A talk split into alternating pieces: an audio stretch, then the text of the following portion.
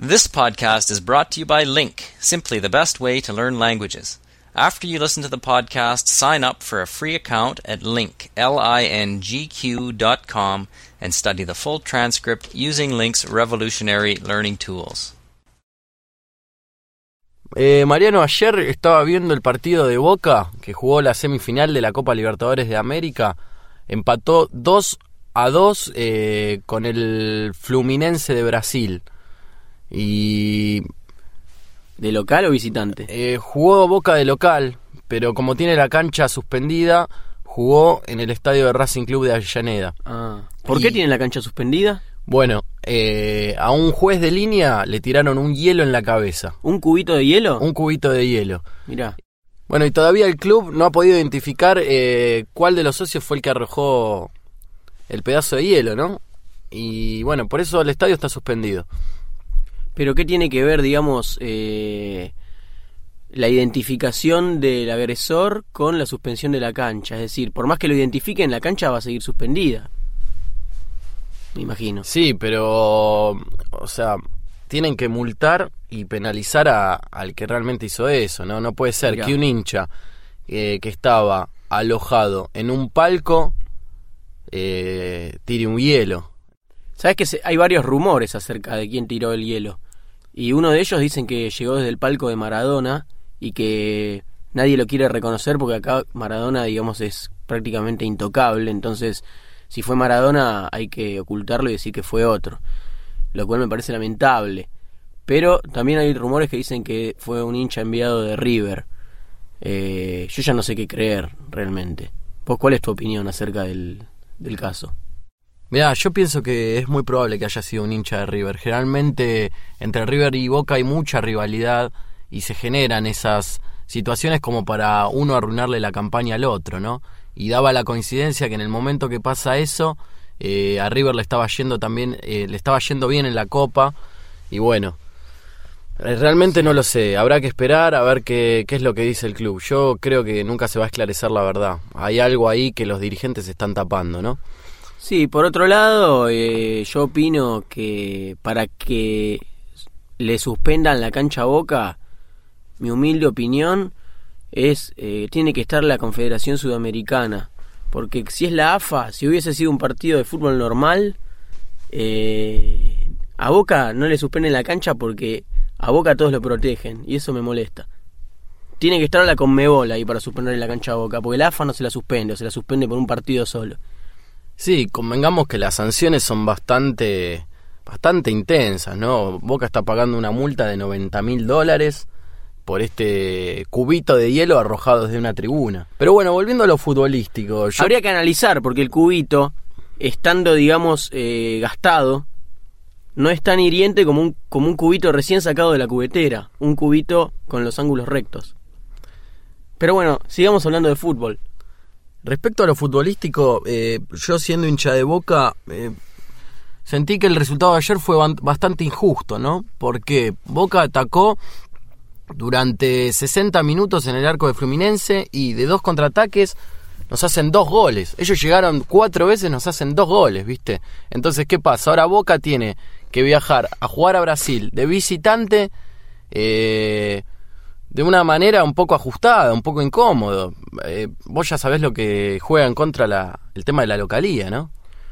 Claro, la cosa es así. El gol de visitante tiene más valor que el gol de local, en caso de que el resultado final sea un empate. Claro. Eh, por lo tanto, a Boca está complicado, porque si llega a empatar allá, tiene que empatar eh, por un resultado mayor del que, se, del que fue acá en Argentina. Claro, un ejemplo sería, si Boca ya empata uno a uno, el equipo que pasa a la final es Fluminense. ¿Por qué? Porque Fluminense tiene dos goles eh, hechos acá en Argentina, que son más válidos que un gol que hace Boca allá en Brasil. Claro. Pero, más allá del resultado, vos decís fue injusto. Yo también opino que Boca eh, atacó todo el partido y jugó muy bien. Pero hay algo también que hay que reconocer. Hay algo que se llama eh, fútbol de contraataque. Y no es una casualidad. Es decir, eh, Boca mereció ganar, pero no, no empató de casualidad. Eh, cuando un equipo ataca mucho, queda completamente arriba. Entonces, cuando el otro equipo tiene la oportunidad de atacar, está completamente libre. Eso se llama contraataque y el Fluminense lo hizo muy bien también. Sin duda, sin duda que a Boca algo le faltó, porque para empatar 2 a 2 atacando en la mayoría del tiempo del partido, eh, le faltó efectividad. Eh, con un equipo como el Fluminense, que son brasileros, que corren muy rápido, que son muy claras las jugadas que hacen ofensivamente. Y bueno, habrá que esperar a ver qué pasa allá en, en Brasil. Por un lado estoy tranquilo porque en cuartos de finales Boca juega contra el Atlas de México, obtiene acá como local el mismo resultado, va a México y gana 3 a 0. ¿Entendés? Eh, convengamos que a Boca la mayoría de los equipos de América le temen. ¿Por qué? Porque es un equipo que tiene mucha experiencia en copas. El plantel que tiene actualmente es un plantel con mucha trayectoria. Es un equipo temible y es uno de los equipos más grandes del mundo. Lo digo objetivamente, ¿no? Eh, a mí me parece lo mismo. es un equipo que tiene mucha experiencia internacionalmente Comparado, por ejemplo, con San Lorenzo, que es el equipo del cual yo soy hincha, que perdió el otro día en la Libertadores, eh, perdió eh, por falta de experiencia. Porque el equipo que enfrentó, un equipo de Ecuador, que sinceramente no es un buen equipo, pero San Lorenzo no lo había enfrentado nunca en la historia. Entonces ese desconocimiento eh, llevó a que el partido sea sumamente complicado y terminamos perdiendo con un equipo realmente que da lástima. Y yo creo que si le ganábamos, era más fácil contra Boca todavía, porque por más que Boca sea uno de los mejores equipos del mundo, San Lorenzo ya lo enfrentó y le ganó muchísimas veces. Entonces, me hubiera gustado llegar. Pero la realidad también es que para salir campeón tenés que ganarle a todos. Y si perdés contra la Liga de Quito, no, no te mereces salir campeón de nada. No sé qué opinas vos de San Lorenzo. No, sin duda. Para mí, el equipo que armó el director técnico Ramón Díaz fue muy bueno, es un equipo ofensivo, es un equipo que no tiene descuidos, pero bueno, tiene que seguir trabajando. Yo creo que San Lorenzo va bien.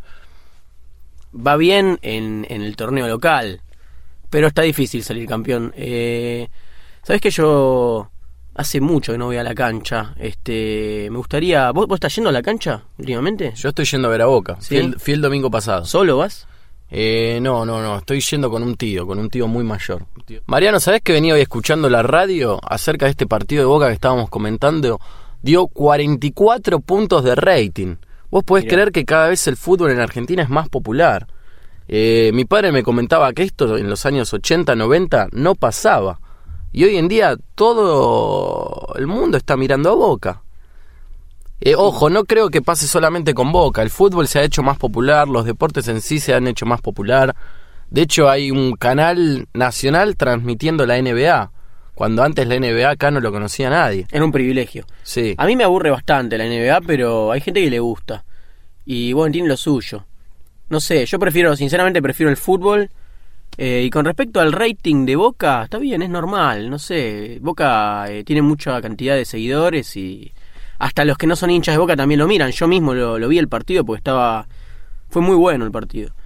Respecto a lo que hablábamos del hielo que fue arrojado en la cancha de Boca, eh, yo creo que es un ejemplo de todo lo que está pasando en nuestra sociedad, ¿no? Sí, a mí me parece que es eh, de lo más inocente que escuché en estos días. Un, tirarle un hielo a un juez de línea, porque muere gente constantemente en el fútbol argentino. Este, y un hielo, tirarle un hielo a un árbitro hasta te diría que es inocente, que es casi gracioso. Bueno, como bien antes te contaba, el domingo pasado yo fui a la cancha y mirá lo que observo haciendo la fila para entrar.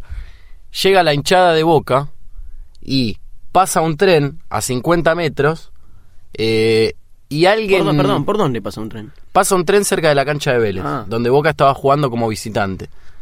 Y bueno, la hinchada de Boca em- empieza a arrojar piedras al tren, donde viajaban eh, niños, ¿no? Bueno, entonces eh, ves cosas increíbles en la cancha, cosas que no salen en televisión. O sea, en televisión salió lo del hielo, pero es como vos decís, es algo mínimo al lado de todo lo que está pasando en la cancha, en la sociedad, en, en el fútbol.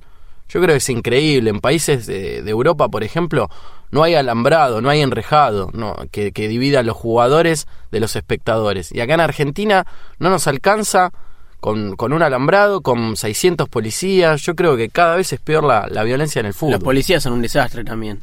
O las órdenes que tienen los policías porque no actúan, digamos. Cuando hay algún tipo de eh, lío, la policía no puede tocar a nadie. No sé para qué van, para mirar, para no sé para qué van. Y aparte miran el partido, no es como en Europa que miran a la hinchada. Miran, si quedan mirando el partido, ¿me entendés? Es poco serio. Bueno, eh, yo el otro día estando en la tribuna vi un policía gritando el gol de Boca. Bueno, pero eso es porque está mirando el partido. Pero no solo gritaba el, el, gol de Boca, sino que como un maleducado gritando cosas a los jugadores, ¿me entendés? Ah, mira. No, no creo que sea un ejemplo. Por ahí estaba disfrazado de policía.